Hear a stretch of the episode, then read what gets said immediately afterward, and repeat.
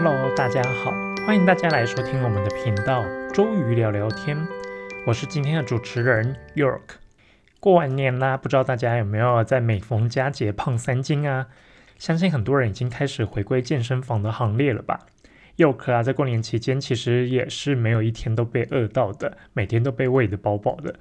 等我回到台北之后啊，发现放在衣橱里的牛仔裤已经快要塞不进去啦。现在 York 其实也要开始，就是管住嘴，迈开腿。像在饮食方面呢，我就想着先从十六八小时的节食法，就是在八小时内把三餐吃完，剩下的十六个小时就不要再进食了。那我知道其实还有更极端的，就是会用十八六节食法，那就是三餐在六个小时内吃完，然后剩下的十八个小时都不进食。不过呢，这对 York 来说其实是很难做到的。除了饮食控制之外呢，York 也已经开始恢复就是一般的健身运动了。像过年回来之后啊，又开始想尽办法先去游了泳，然后呢，现在开始也慢慢回到健身房，从比较温和的慢跑，以及开始就是重训，去把流失的肌肉量找回来。那其实呢，在医美的领域啊，会发现现在市面上有很多机器，他们号称也可以来帮助我们锻炼肌肉，达到我们紧实塑形的效果。他们还宣称可以躺着也能瘦，那这到底是真的吗？这类干物呀？首先呢，我们就要来介绍一下这一类的设备，它的原理到底是什么。后面我们来讲讲市面上目前有哪些产品，这些仪器到底可以锻炼我们身体的哪些部位，那又有哪些部位我们是锻炼不到的，以及呢这一类的产品它会有什么风险。因此呢，后面我们还要来聊聊禁忌症以及副作用。然后最后呢，就是大家会常问的一些问题，像是呢这个要做几次，多久做一次，以及呢它可以维持多久。那我们这边就开始来聊聊吧。首先呢，这一类的产品啊，它使用的是脉冲电磁场这个原理。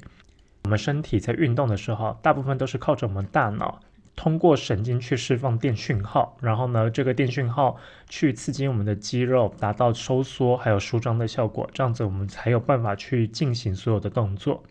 那这个脉冲电磁场呢，它就是可以取代大脑来帮助。神经自己放电，用被动的方式来去刺激我们的肌肉收缩，我们就不用自己主动去靠大脑的意志力来努力的强力收缩肌肉，达到我们重量训练的效果。首先，我们要来介绍一下什么是脉冲电磁场。脉冲电磁场呢，它又称为 PEMF，那全称就是 Pulse Electromagnetic Field 的缩写。那因为呢，家用的 PEMF 脉冲电磁场设备啊，它产生的磁场大概是零点一到七十微特斯拉。没错，它的单位就是特斯拉。那磁场强度的单位除了特斯拉之外呢，还有另外一个单位叫做高斯。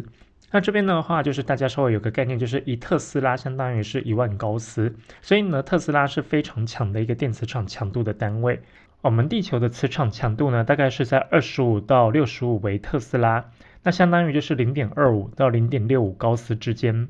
那如果是医用的这种仪器的话呢，它们的磁场强度大概都介于在一特斯拉到五特斯拉之间。对于这种医用的脉冲电磁场，它们强度其实还是相当强的。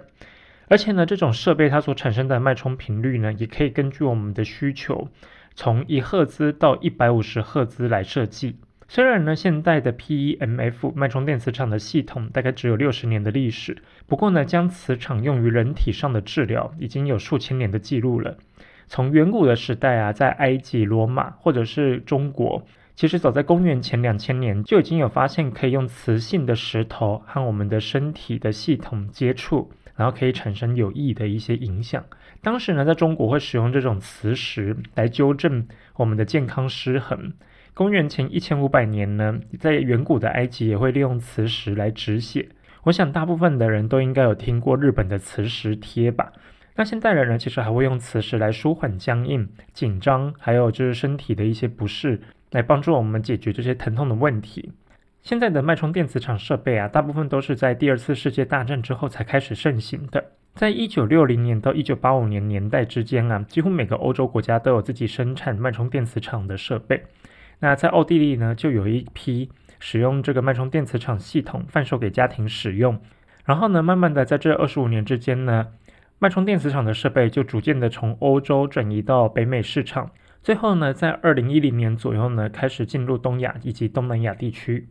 我们常常会听到啊，电磁波是怎么样有害我们的身体健康。不过呢，一般人其实都想不到的是，脉冲电磁场或者是脉冲电磁波，其实不但无害，而且它还可能有益我们的身体健康。听起来是不是很神奇？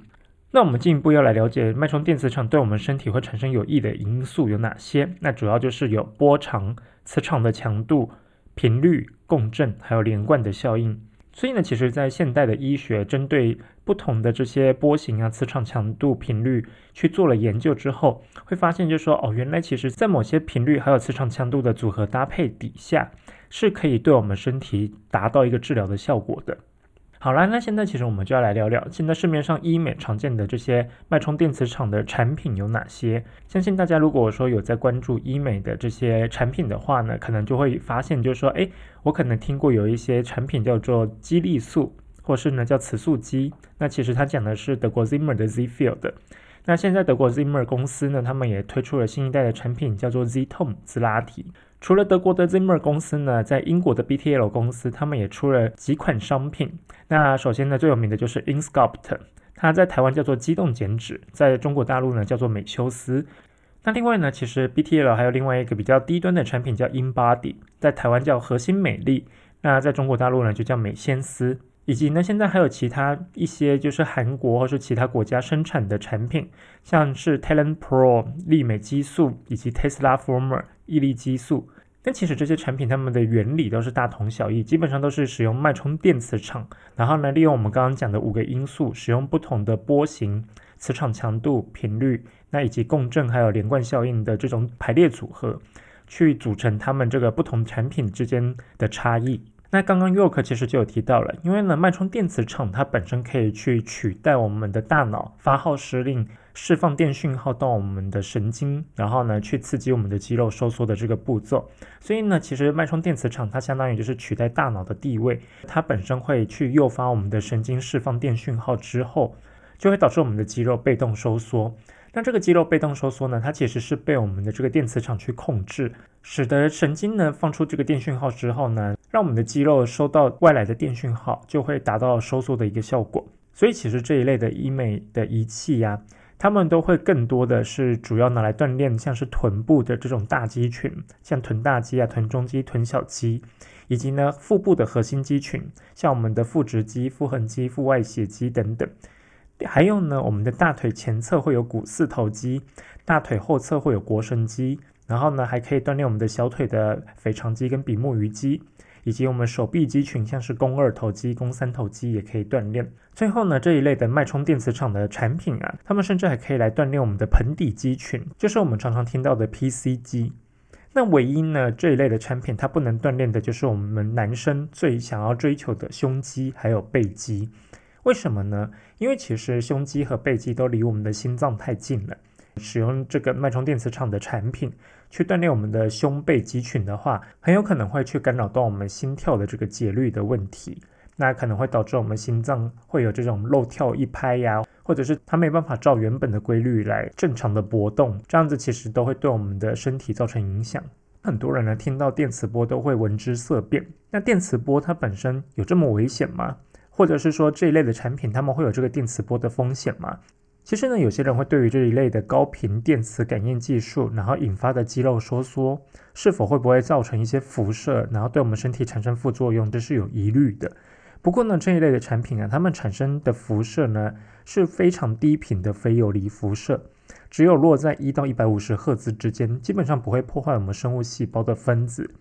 而我们的手机啊，还有基地台。它透过电磁波传递讯息，它必须要用到的频段呢，就已经是百万赫兹等级的。那这个百万赫兹等级呢，其实比起我们这样子是只有个位数的频率，一赫兹到百位数一百五十赫兹左右，它们真的是天差地远。这一类的这个仪器的频率啊，其实是远远低于我们平常在日夜相伴的这个手机，所以大家不用特别担心这一类的产品会不会对我们造成电磁辐射的伤害。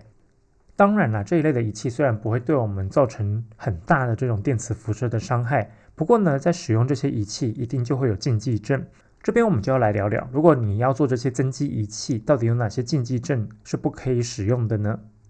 首先，如果说你本身是身体里面有植入的电子设备，像是有心脏起搏器呀、植入式的去颤器呀、植入式的神经刺激器，或者是呢，你有佩戴一些输注的系统、人工耳刮、髓内泵、助听器，或者是你的治疗部位是有金属或是电子植入物等等。如果说像是你有一些人工关节是属于核磁共振不相容的材质的话，那你都是不能使用这一类的脉冲电磁场的仪器。第二个呢，我们要确保在治疗的时候呢，这一类的脉冲电磁场仪器不会穿过我们的心脏区域。这就是右克刚刚说到的。其实呢，我们在做治疗的时候，你全身上上下下大部分的肌群都可以训练得到，唯独就是你的胸肌还有背肌，因为他们都太靠近心脏了。所以呢，右克是非常不建议你们使用这个仪器来训练你的胸跟背。那如果有的患者呢，他是有葛瑞夫兹病，葛瑞夫兹病呢，它本身是一种甲状腺的高能症，或者是你有一些出血性疾病，像是血友病，以及呢，如果说你是有癫痫病史的患者，那你应该要非常谨慎使用这个产品，因为呢，这些仪器呢，它本身就会去刺激你的神经系统，然后去活化它放电的一个情况，像你有癫痫病史，原本你的神经就会不正常的放电，那使用这一类的仪器，可能就会加重你出现癫痫的一个几率。那其他的治疗禁忌症包括就是发烧的患者是不建议使用的，因为呢它本身是在训练我们的肌肉嘛，所以它可能会导致我们的体温升高，以及呢如果说你是有恶性肿瘤的患者，那它也有可能会造成你的肿瘤转移的风险。还有呢就是说在我们的这个生长板或者是头骨的部分。我们都不建议使用这个脉冲电磁场去刺激的，因为呢，它如果说使用这个脉冲电磁场去刺激我们的生长板或是头部的话，它可能都会造成我们骨头疾病的一些风险。还有呢，肺功能不全者，像之前新冠大流行的时候，很多人的肺脏其实是有受损的嘛，所以肺功能不全的这种患者，他们可能在使用这一类的仪器的时候，可能会造成肺功能的负担过重。最后呢，就是怀孕还有备孕的妇女。我们都知道，怀孕妇女还有备孕妇女，她们是一定要远离电磁波的。当然，这一类的脉冲电磁场，它的频率非常的低，不过呢，它磁场强度其实还是相当强的。对于怀孕或备孕的妇女，我们是没办法保证它是完全安全无虞的。那这一类的脉冲电磁场仪器做完会有哪些副作用呢？目前是没有任何副作用的报告。不过呢，就是说，如果病患有出现一些异常的症状啊，操作者其实要立即停止，而且通知医师。副作用包括以下，但是不限于这些，像是你会出现肌肉疼痛的状况，暂时性的肌肉痉挛，或者是呢暂时性的关节以及肌腱疼痛，局部的皮肤会出现红斑或是发红的问题。那当然了，肌肉体积的增加也是你的副作用，然后肌肉内的脂肪减少，以及增加局部的血流量。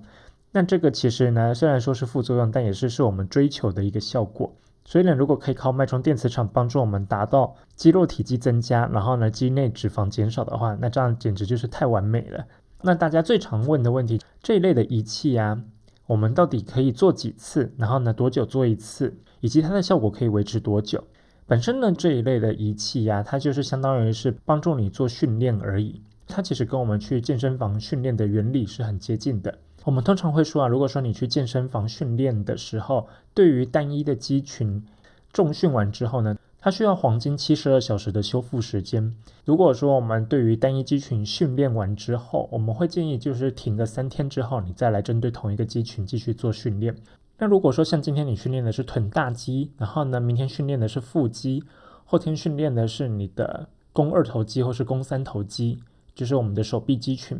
其实呢，这样子经过三天之后，你第四天、第五天、第六天，你又可以再回来循环训练一次。那这样子，其实你的第一天训练的臀大肌，到第四天的时候，它已经过了黄金七十二小时了，基本上它已经也都修复好了啦，所以就可以直接就是继续在一个循环一个循环的训练下去。那最后大家会问说，这样子训练出来的肌肉可以维持多久？其实呢，就跟你去健身房重训一样。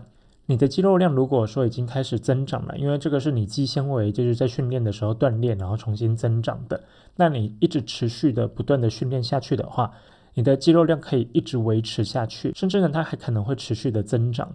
一旦如果说你停下来不练的时候，其实肌肉就会开始又慢慢的流失，慢慢的萎缩。那我们都知道，其实人随着年纪在增长的时候，我们每年都会有固定的肌肉流失嘛。如果说你不希望你到年纪大的时候，发现你已经开始出现手脚无力的情况，那又可真的建议你从现在就要开始养成运动的习惯。这类仪器呢，其实在很多这种附件的诊所或者是医院，他们也都会用来帮助老年人去恢复他们的肌肉量。因为老年人他们可能本身没办法主动的去做一些动作来去增强他们肌肉量，所以呢，使用这一类的脉冲电磁场的仪器啊，可以帮助老年人更安全的去达到训练肌肉的一个效果。好啦，那今天 Yoke 就是把这个脉冲电磁场的原理，还有一些特性跟各位听众介绍一下。如果呢大家对这个产品有更多的兴趣的话，那欢迎大家在我们的频道下面留言，欢迎大家五星好评、按赞、分享给你的亲朋好友。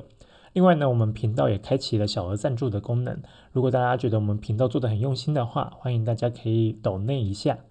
还有呢，如果说大家有想听的什么话题，欢迎大家也来敲碗。当 York 看到你们的留言的时候呢，York 会想尽办法帮你们去准备你们想听的话题。周瑜聊聊天，我们今天就聊到这里啦，我们下次再见，拜拜。